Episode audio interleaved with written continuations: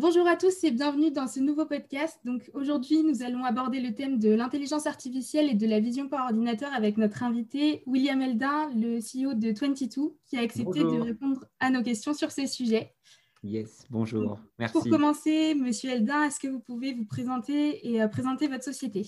Oui, je m'appelle William Eldin, j'ai 34 ans, j'ai monté 22 en 2015, fin 2015, début 2016, à la sortie de mon ancienne entreprise dans laquelle j'étais associé, qui était Coyote, les petits avertisseurs de radar, que j'ai revendu en 2015.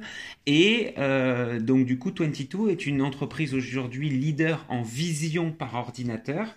Euh, grâce à l'intelligence artificielle. Donc on fait de l'analyse de vidéos en temps réel sur plusieurs secteurs. On est 70, on fait quasiment 4 millions d'euros de chiffre d'affaires et on est en train de rendre nos solutions SaaS pour scaler. D'accord, merci beaucoup. Donc la première question que j'aurai aujourd'hui est euh, quelles utilisations peut-on faire de la vision par ordinateur en entreprise?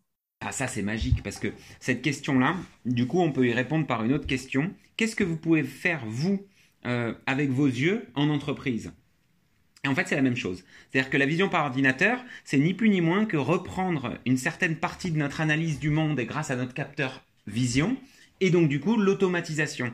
Donc pour parler très concret, euh, en entreprise, on peut faire bien évidemment de la sécurité parce que de la pénétration de zone, etc. Et c'est ce sur quoi euh, on tombe majoritairement dans la dans la connaissance des gens et c'est pour ça que cette cette intelligence artificielle fait peur parce qu'elle peut, vous savez, parler jusqu'à la reconnaissance faciale, etc. Mais alors tout ce que ça peut faire d'autre est magique. C'est-à-dire que dans le retail, ça peut bah, regarder euh, justement le parcours client, regarder euh, qui achète quoi. Euh, ça permet de lever les barrières et d'aller plus vite parce que si on est reconnu et on sait ce qu'on achète, bah, du coup on est débité de manière automatique et un magasin devient complètement libre à l'intérieur.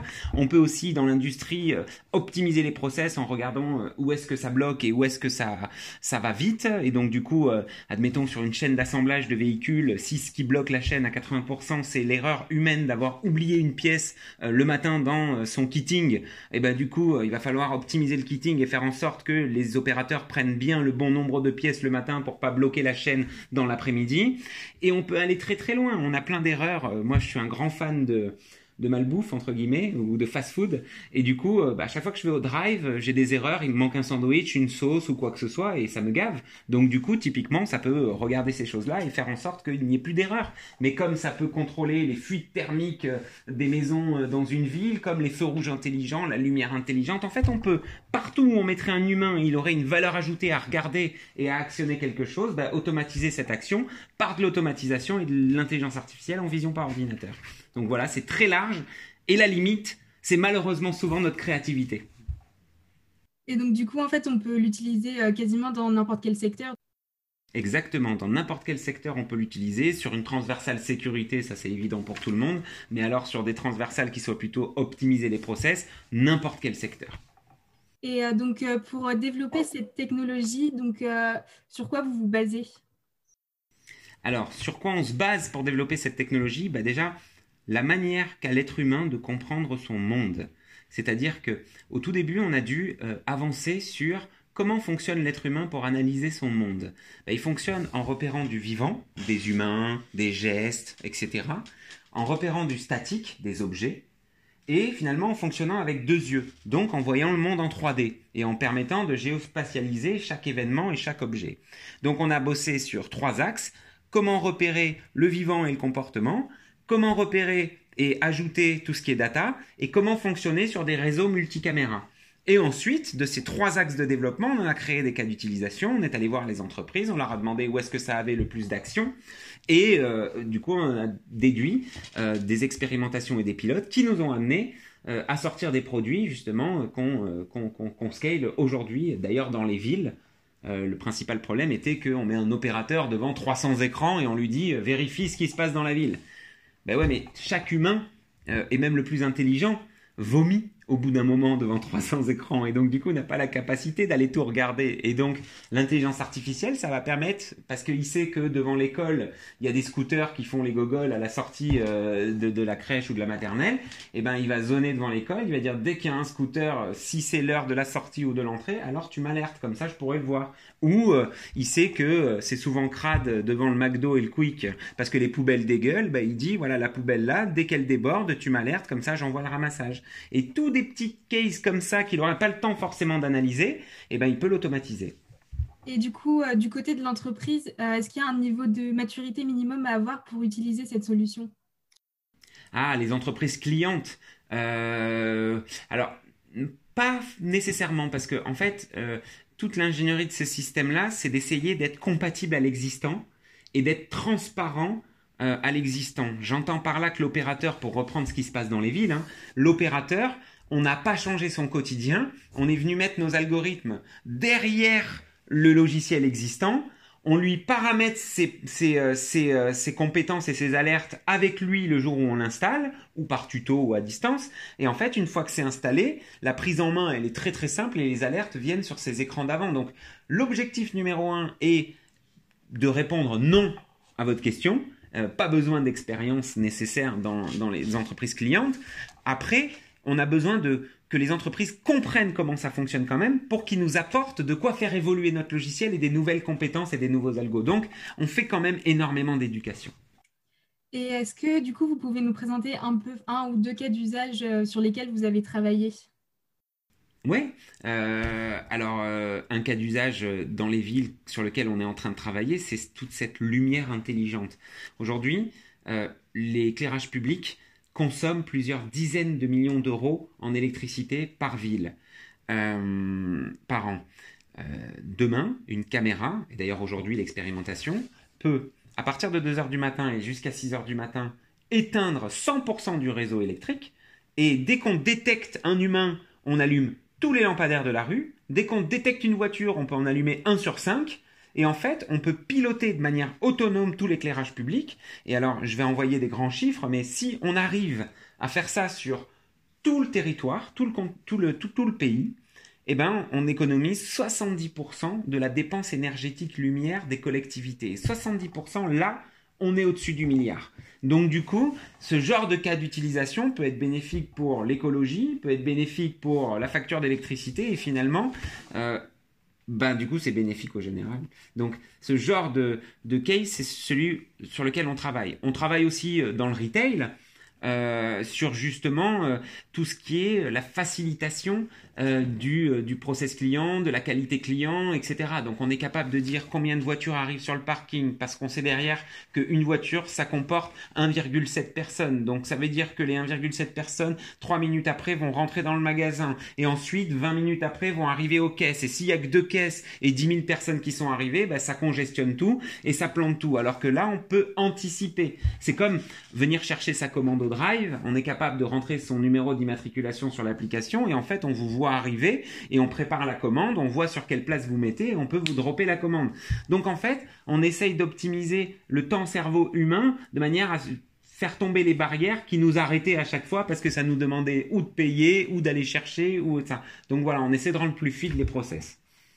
Et donc, du coup, euh, du côté des entreprises, comment elles peuvent euh, commencer simplement à tester l'analyse vidéo et, euh, d'images Et quels sont vos conseils pour un premier projet réussi?